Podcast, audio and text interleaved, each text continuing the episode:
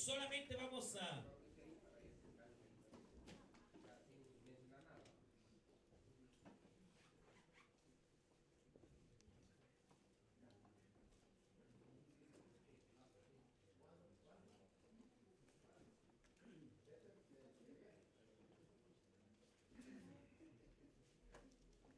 Vamos a leer el versículo 1 en adelante. Solo los versículos nada más que dice del Señor de la manera siguiente. Verso 1. Entonces hubo gran clamor del pueblo y de sus mujeres contra sus hermanos judíos. Había quien decía, nosotros, nuestros hijos y nuestras hijas somos muchos, por tanto hemos pedido prestado grano para comer y vivir.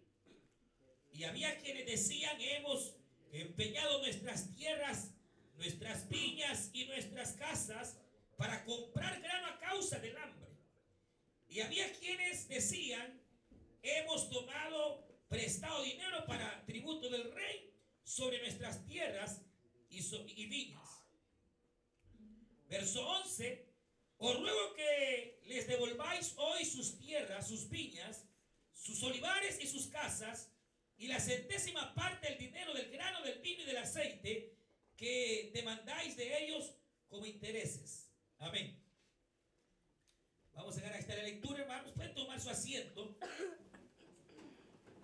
Y vamos a, a decirle al Señor, buen Dios y Padre nuestro, una vez más venimos delante de tu presencia, Señor. Queremos rogarte que así como hasta hoy, Señor, nos has ayudado, puedas ayudarnos, Señor, en lo que resta, para poder finalizar, Señor, este retiro. Bendice cada vida, cada corazón, Señor, de tus siervas y tus siervos. En el nombre de Jesús de Nazaret, Padre Padre, queremos rogarte que tu Espíritu Santo pueda tocar nuestros corazones, Señor, para siempre hacer lo correcto. En el nombre de Cristo Jesús de Nazaret. Gracias Jesús amado. Gracias Señor. Sí, Dios. Eh, quedamos hermanas y hermanos en el hecho de que el muro fue terminado. El pueblo se gozó de poder eh, ver aquella obra, ¿verdad? Ya eh, terminada. Muchas personas lograron reedificar sus casas. Pero resulta que Nehemías se va según conforme él había estipulado, que estaría solamente unos meses ahí con el, eh, quien era, eh, con, el rey, Nehemías regresa hasta Persia y comete otro error. Cuando nosotros vimos que Nehemías había dejado vigilantes y había dejado supervisores, eso es allá por el capítulo 7. Lo que ocurrió fue que Nehemías se va y durante el lapso que Nehemías estuvo afuera, no hubo quien, hermano, pelara por la obra que se había acabado y sobre todo por la manera de que la gente ahora comenzara a convivir como un solo pueblo. Eh, en los días de Nehemías, cuando él llega, lo que ocurriera que cada quien tenía, habían cerca de cuatro provincias pequeñas, habían cuatro gobernantes y unos hermanos, eh, veámoslo desde este punto de vista, casi que ni se hablaban. Habían cuatro gobernantes, hermanos, que ni se llevaban bien entre ellos. Y ahora que Nehemías, hermanos, se ha ido, cuando vuelve, viene mucha gente a quejarse delante de él, porque durante el tiempo que Nehemías no estuvo, se dieron situaciones bien agravantes, que aquellos que tenían bienes habían eh, vendido a los que no tenían, pero con grandes intereses. Otros habían tenido que hasta prestar y dar por endeudado a sus propios hijos para poder tener grano. El que tenía no compartía con el que no tenía y entonces todo eso había ocasionado realmente una situación eh, bastante, bastante eh, caótica al grado que cuando llega Nehemías él tiene que ver la forma de reconciliar aquel pueblo y, de buscar que el, a quien se le debía tratar de que se le pagara. Pero lo que hace Nehemías es, mire, ustedes han actuado impíamente. Porque eh, básicamente la regla era así. Si entre hermanos de sangre o hermanos de nacionalidad nos vamos a prestar, nos vamos a prestar sin interés. Y eso es lo cristiano. De repente hay un hermano que le presta dinero y es cristiano, no tiene que cobrar intereses. Si no, ese dinero es mal habido y es injusto porque estamos entre hermanos en Cristo Jesús de Nazaret. Se fueron. Uno puede, uno puede, uno, uno puede, hermanos, este, eh, en un momento dado, los préstamos. ¿Qué le hizo? No, no. A la derecha el mouse. El mouse a la derecha.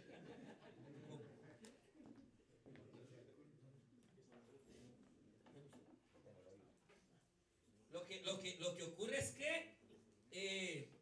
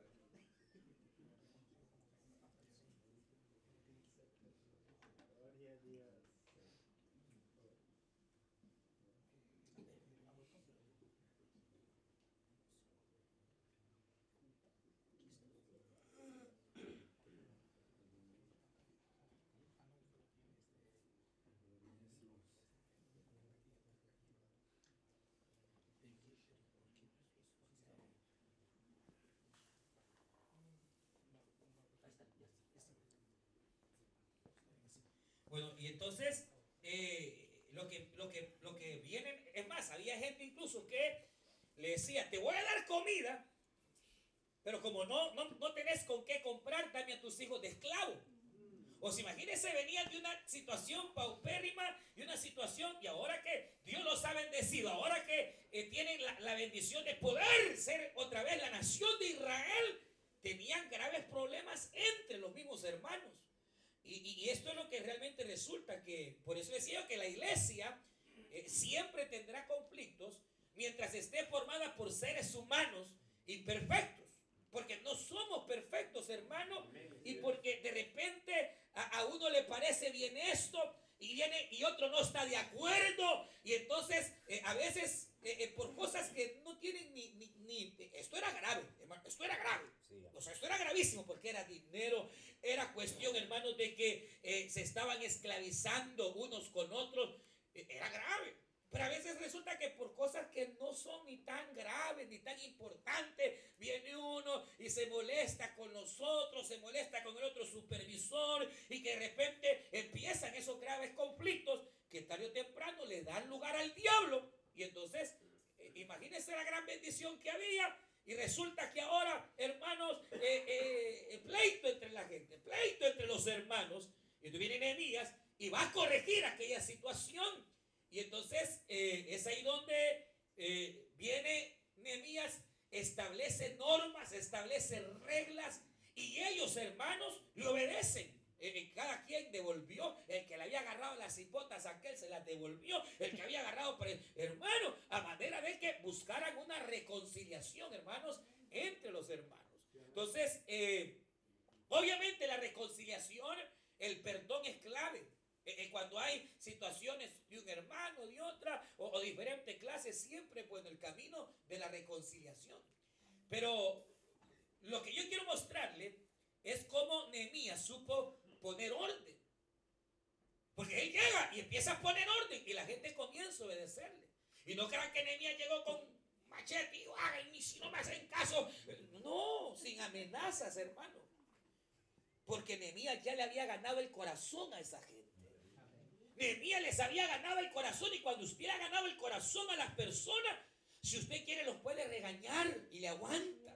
Si usted quiere les puede, eh, hermano, en alguna manera hasta eh, disciplinar y lo aguanta.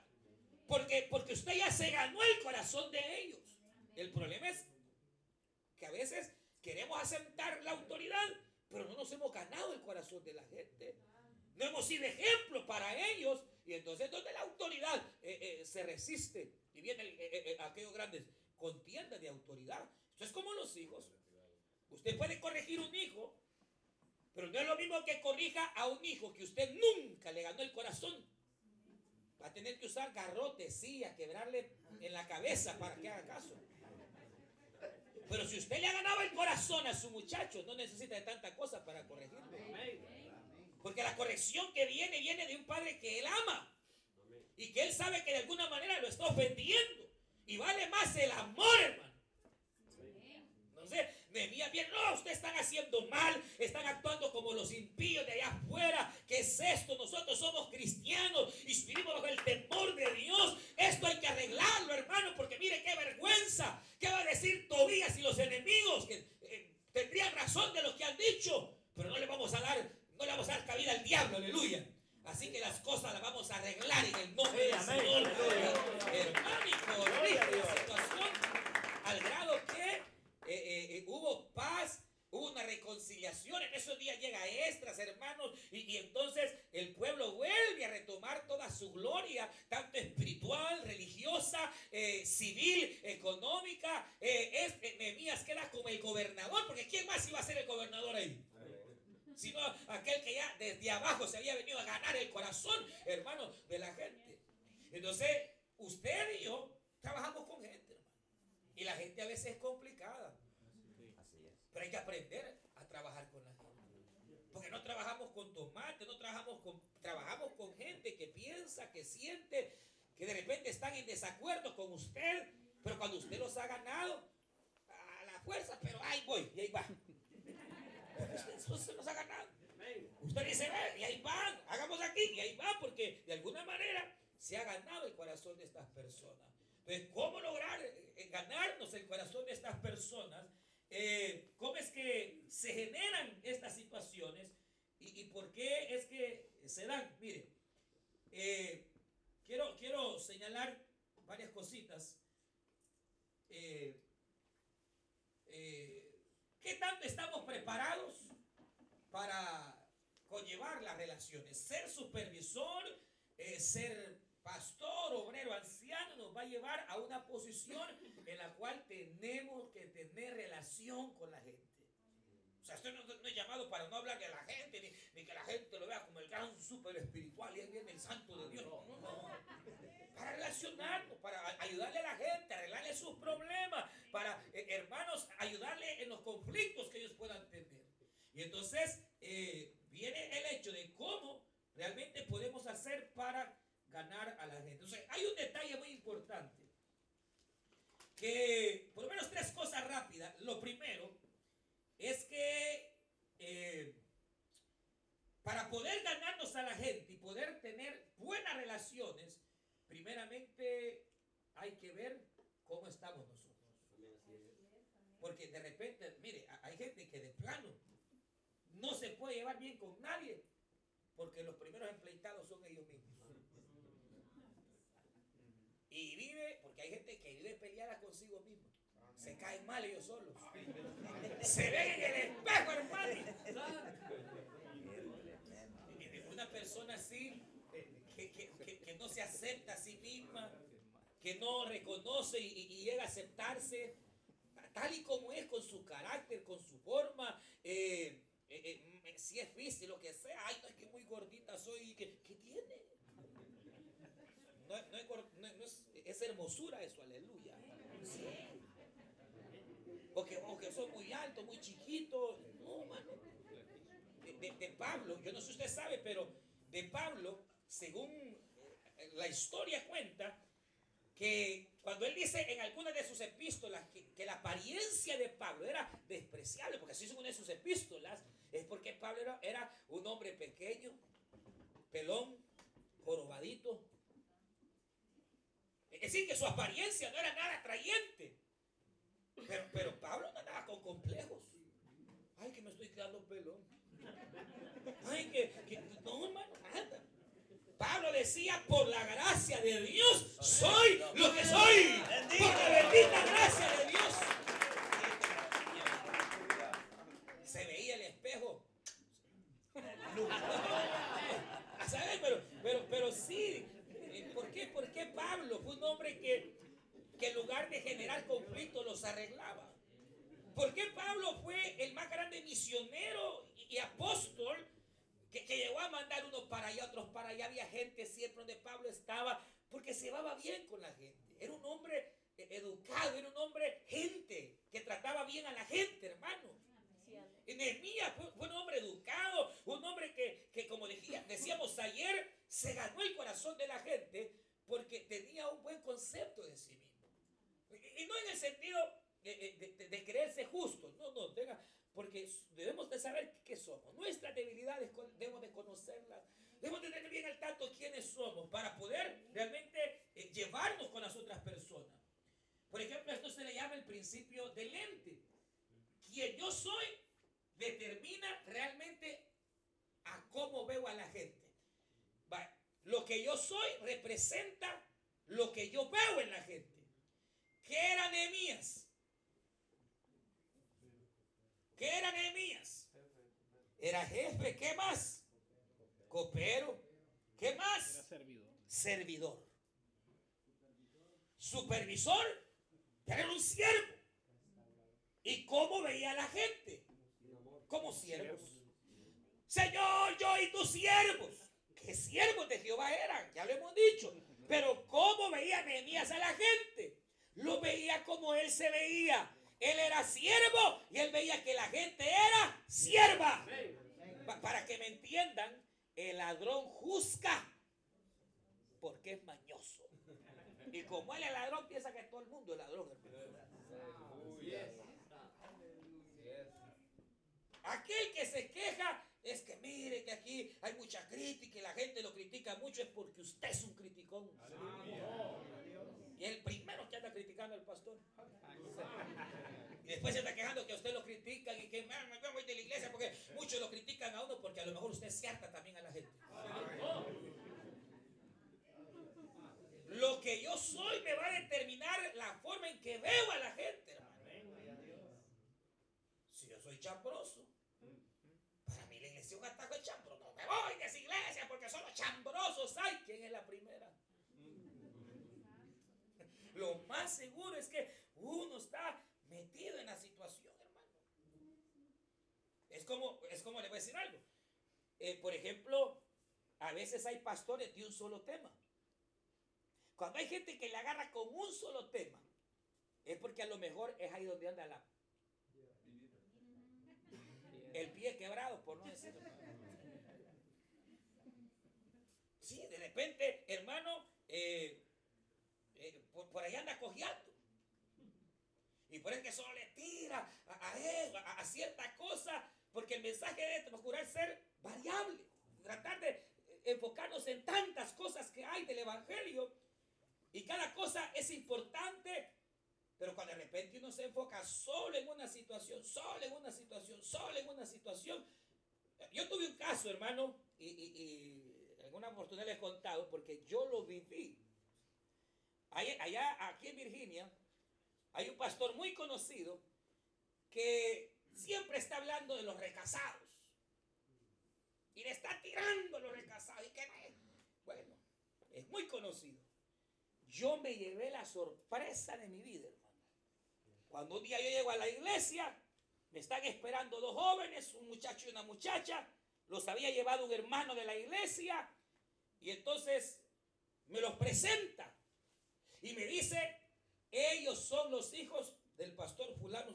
Ah, pero yo pensé que eran los hijos de él, de su hogar aquí. Y, de repente los paso y me siento, mire, eh, me dijo, nosotros tenemos un grave problema. Y necesitamos su ayuda, me dijo, porque a, a, hemos oído los programas de la radio y, es usted el que nos inspira confianza. Hemos oído y necesitamos que nos ayude. Porque yo ni los conocía ni nada. Y entonces, el que puedo servirle, le digo yo. Mire, nosotros somos hijos del primer hogar del pastor fulano de tal. Yo me quedé helado, hermano. Mi papá se vino, no voy a decir el país, pues no. Se vino y de repente, los dos, tres años, dice mi mamá que le mandaba dinero, se acordaba y de repente se perdió. De repente mi mamá se dio cuenta que estaba predicando y que era pastor. De repente mi mamá se dio cuenta que ya tenía otro hogar. De repente. Y, y, y, y resulta que cuando Él va allá a nuestro país, eh, Él nos ha visitado.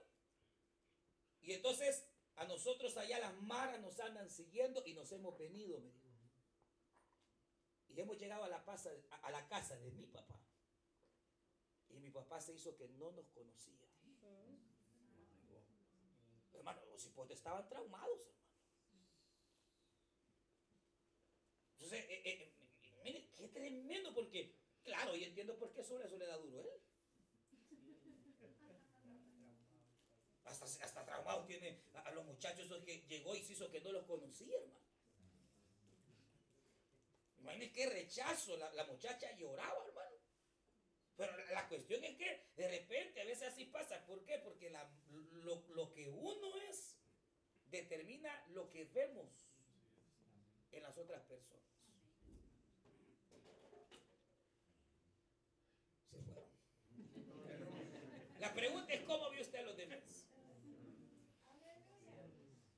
¿Cómo lo ve? Como siervo. Que Dios nos perdone, hermano, ¿verdad?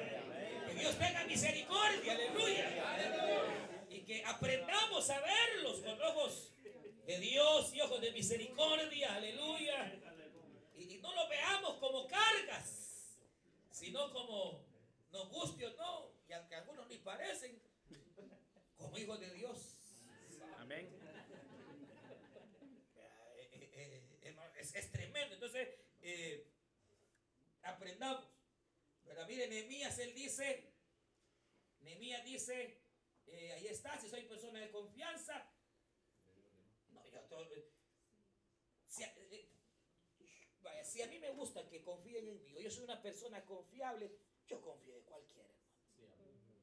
Porque para mí toda la gente de confianza, porque yo así soy. Un ejemplo estoy poniendo, ¿no?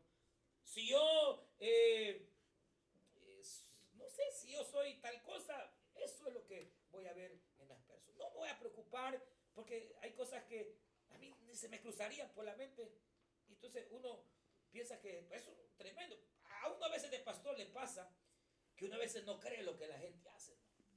Y a veces cuesta creer porque ¿será posible? Dice uno, porque jamás se hubiera imaginado uno que saliera alguien haciendo semejantes cosas. Pero porque, porque uno ve a las personas de acuerdo a, a lo que uno es. Entonces, si uno es una persona de confianza, va a tener confianza en todas las personas. Si uno es criticón, va a ver a las personas como criticonas. Si uno es bondadoso, va a ver a todas las personas como personas bondadosas. Entonces, lo que yo soy determina la forma en que yo veo. Miren, Nehemías, en extremo nos hemos corrompido, pero ellos son tus siervos, Señor. Qué tremendo es tu pueblo, Señor. Porque Nehemías, a pesar que había nacido en el extranjero, sabía que seguía siendo hijo de Dios. Eh, aquí, rapidito, mire. Para tener buenas relaciones, la primera persona que yo debo de ver, siempre examinar a mismo. Después, pues, puedo procurar, hermanos, llevarme con los demás. Eh, debo de aprender a tener una buena imagen de mí mismo, hermano, y entender, como dice ahí, que si hay alguien que causa problemas, soy yo. Una de las cosas que uno debe aprender, ¿no? A que eh, todos tenemos una sombra que nos anda siguiendo y que uno quisiera deshacerse de ella, pero no- nunca puede. Y esa sombra muchas veces nos traiciona, porque somos nosotros mismos. Entonces, eh, eh, debe de haber una aceptación, una reconciliación con uno mismo. Debe aprender a saber que, mire hermano, perfectos no somos. Y tenemos grandes defectos y algunos feos y otros no tanto. Pero Dios nos amó, hermano. Y nos escogió desde antes de la fundación del mundo. Y nos vio con ojos de amor y misericordia. Entonces, aprenda a quererse. Si Dios lo ama, Amén. acéptese. Y, y si hay cosas que cambiar, luche por cambiarlas. Pero al fin y al cabo, hermano, es bien importante eh, eh, entender que, que- que yo debo de examinarme. Que si yo quiero cambiarlo a él, yo tengo que empezar. hermano. Que si yo quiero cambiar a él, tengo que empezar yo a cambiar. Un pastor muy conocido, eh, discípulo del más grande predicador de nuestra época, de Carlos Spurgeon, en Inglaterra, en sus días finales escribió una frase tremenda. Él dijo estas palabras. Cuando yo vine al ministerio, yo quería cambiar y transformar todo el mundo. De repente me di cuenta que era imposible cambiar todo el mundo. Entonces quise cambiar mi nación. Y me di cuenta que era muy difícil. Entonces determiné cambiar mi ciudad. Y vi que la tarea era demasiado fuerte. Y entonces decidí cambiar mi familia. Y también vi que era difícil. Y llegué al punto de rendirme.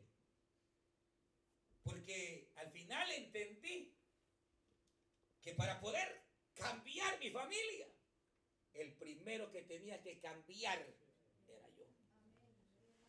Y cambiando yo, probablemente hubiera cambiado a mi familia. Y al cambiar a mi familia, probablemente hubiéramos cambiado a otros de la ciudad. Y al cambiar a muchos de la ciudad, probablemente hubiéramos cambiado muchos de nuestra nación. Y al cambiar a muchos de nuestra nación, hubiera logrado impactar al mundo. Pero hasta el final de los días míos, vi que el cambio tenía que comenzar Imagínense qué cosas tendríamos que cambiar nosotros. De carácter, de temperamento, no sé cuántas cosas. Que Dios nos ayude.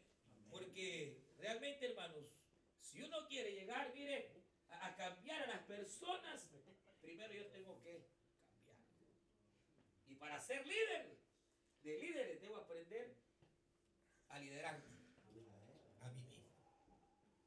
Cuenta la historia que iba Carlos Magno, Alejandro el Grande, con su gran cejito, y, como él está acostumbrado a que todo el que le veía tenía que postrarse, y de repente un señor, un vago, no, no vago, sino un señor como eh, pobre, digamos, iba caminando y el sequito y todo el mundo se postraba y el viejito pasó.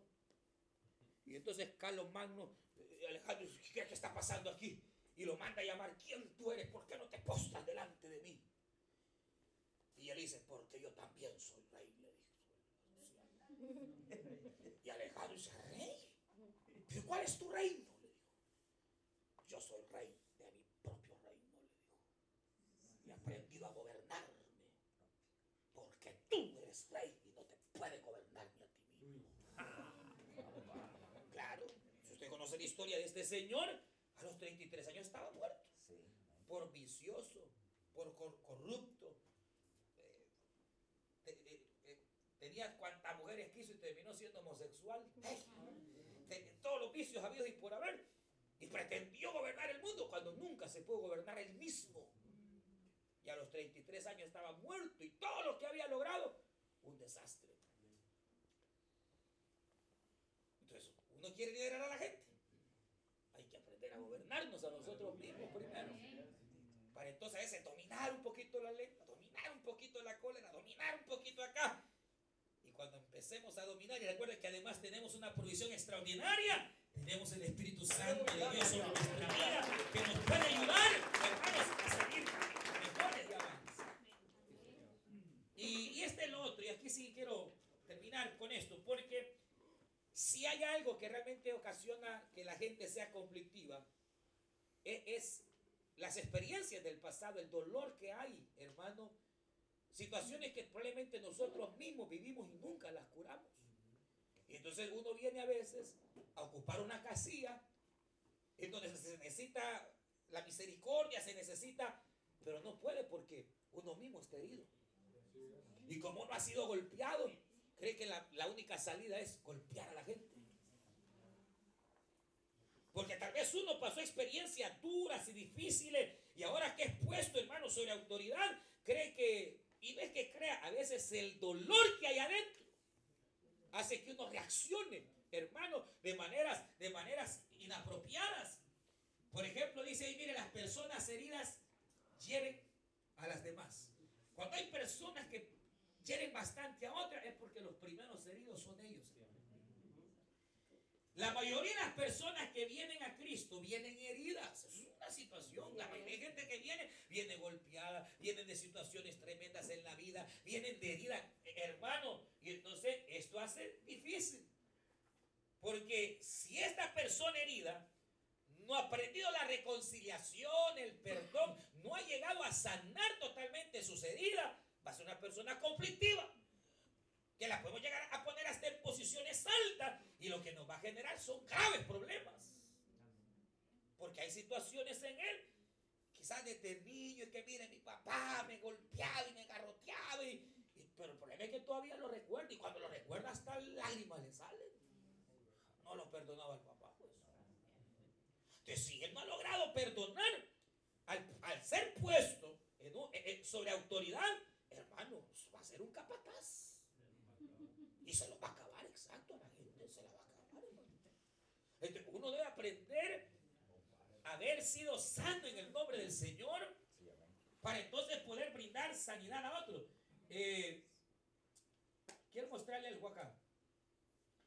Eh, esto que encontré, esto es, esto es usted, esto soy yo. Lo que hay aquí en la tierra, hermano, son las raíces y todo lo que ha ocurrido en el pasado, tarde o temprano viene a florecer aquí. Mire qué interesante. Todas las actitudes negativas, nuestro comportamiento malo, muchas veces es producto de lo que pasó aquí. Por eso Pablo dice que no debemos dejar que ninguna raíz de amargura, porque la raíz de amargura va a producir malos frutos que puede ser falta de perdón, puede ser eh, el orgullo, puede ser, hermano, eh, falsa humildad, eh, que sentimos que no valemos nada, sentimos que somos una miseria. Entonces, claro, como usted siente que no vale nada, cree que también la gente no vale nada. Pero usted y la gente valen la sangre de Cristo. Valemos la sangre del Dios. Entonces, a veces lo que ocurre es que que falta tal vez sería, en el caso de la palabra ministerial, tocar estos temas.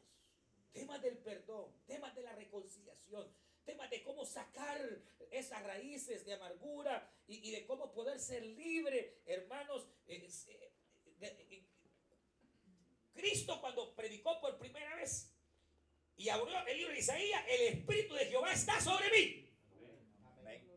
¿Para qué? Para anunciar el año agradable del Señor. ¿Y qué más? Guárdese. ¿Qué más? Sanar a los enfermos. ¿Qué más? Libertad a los cautivos. Vista a los ciegos. Y lo último que es predicar el año agradable, y está los ciegos, libertad a los cautivos, sanar a los quebrantados. Del corazón. ¿De quiénes son los quebrantados del corazón? Aquellos que ven mismo golpeados, hermano, de situaciones tremendas, eh, violaciones, hermano, cuántas situaciones que hubieron. Pero el Señor puede sanar. Pero a veces falta en el mensaje, falta en los estudios eh, eh, eh, esa, esa sanidad que se debe de procurar para que las relaciones entre los hermanos sean mejor, hermano.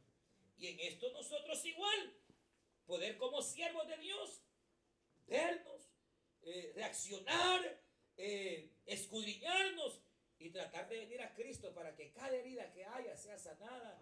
Y cuando usted es sanada de sus heridas, entonces usted va a saber tratar bien a la gente y va a entender a la gente que a veces la gente, hermano, eh, fíjese que eh, esto, esto es bien interesante. Mire esto, eh, esto es bien interesante. Dice, oiga esto, dice, cuando la emoción expresada, enojo, ira, no es proporcional al asunto que se está tratando, es porque hay algo más fuerte. ¿A qué me refiero? hermano, fíjese que yo, yo, yo, a la hermana solo le dije que, que, que, que recogiera el papel y me salió una brincadera, hermano. Me pegó la insultada de mi vida por un papel. No, el papel no es el problema. El problema es que cuando una persona reacciona de una manera eh, no natural ni normal, emotivamente demasiado expresada, ante una situación pequeña, es porque hay una raíz de algo más fuerte que, que debe de ser sanado.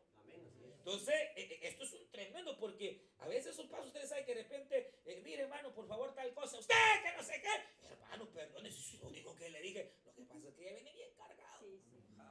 Ya la viene aguantando a saber de cuándo y de no, que cuando menos siente, ¡pau! Viene la situación a ser más agravante, hermano.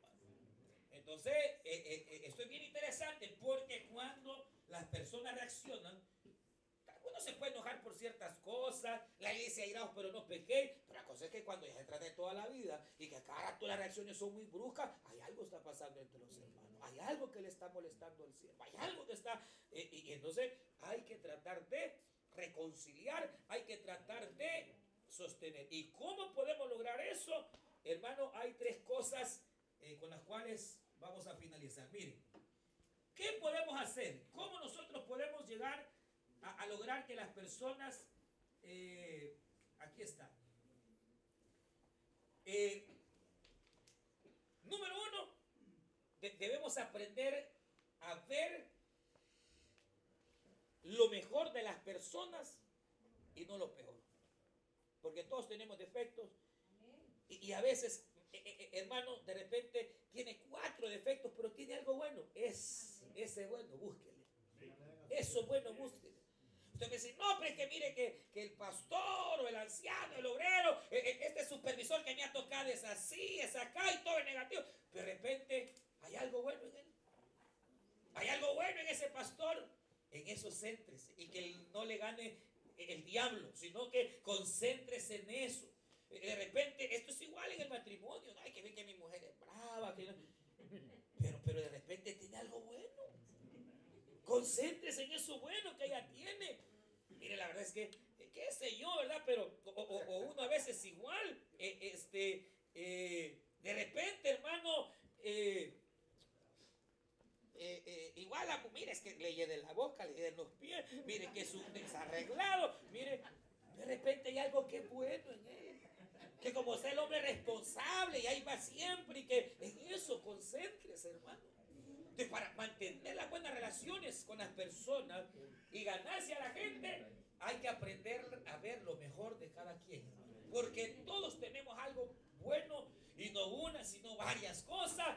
Y tenemos así cosas malas. Pero es menester concentrarnos en aquellas cosas buenas. Para que entonces nuestras relaciones, hermanos, puedan ser fuertes. Concéntrese en ver lo mejor y no lo peor de las personas. Segundo, aprenda a escuchar. Nada hay mejor que tener un buen oído. Y entre más alta la posición que usted tenga, el oído tiene que ser más grande. Porque va a oír más cosas. Y, a veces, hermano, la gente no necesita sino ser escuchado. Me ha pasado que llegan de repente, "Ay, mire que hermano, ¿y qué le pasa? Que mire, empieza, y empiezan, hermano, y de repente le muestra el gran problema, pero ya le traen hasta la solución a uno. Y entonces mire que yo hice esto y aquí y allá, ya. hermana, hacer exactamente lo que tenía que hacer, ¿verdad, hermano? Sí, gracias, hermano, y ya se va. Y lo único que necesitaba era ser escuchado. Que alguien la oyera, que alguien, hermano, le prestara atención. Y esa es otra cosa.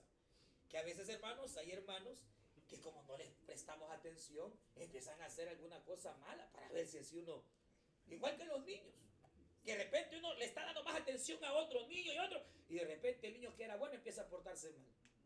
¿Y sabes por qué? Porque quiere ganarse nuestra atención, porque estamos demasiado enfocados y, y uno debe, ese es un error también.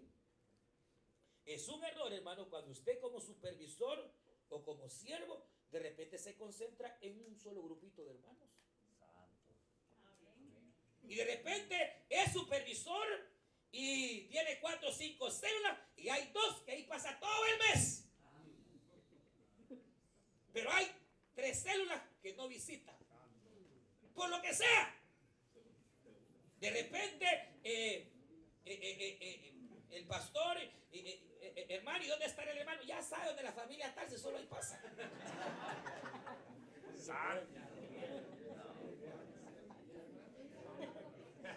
Que Dios nos ayude. Pupusas, por lo que sea. No es bueno. Es mejor dedicarle un poquito a cada quien con esfuerzo, como se pueda, a concentrarse en unas pocas personas.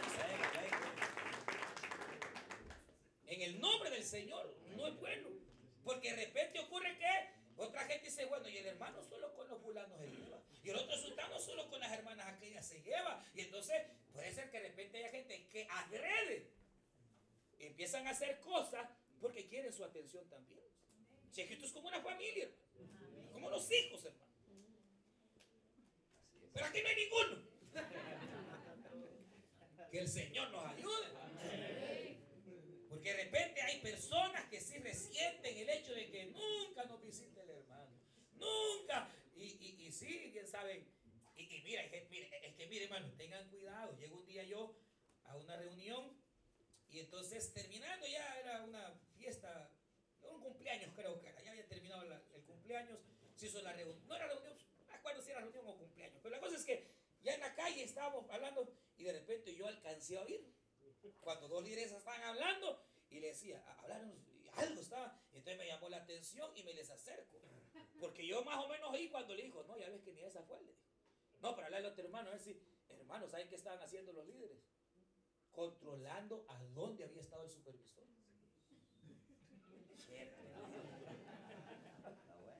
Es que yo me les acerqué y entonces, bueno, ¿y, qué son las pláticas que andáis? y entonces, no, hermano, no, ah, es que fíjense que eh, el supervisor no visita, hermano. No, como no, le digo, ¿cómo? Ah, no, hermano, si lo tenemos. Y ya me contaron cómo es que se ponían de acuerdo para ver dónde y que se hablaban entre ellos. Y resulta que hay ninguna reunión. Y peor, imagínense qué terrible que de repente, eh, hermano, y fue a alguna reunión. Sí, fue donde fulano. Aparte que no visita mentiroso.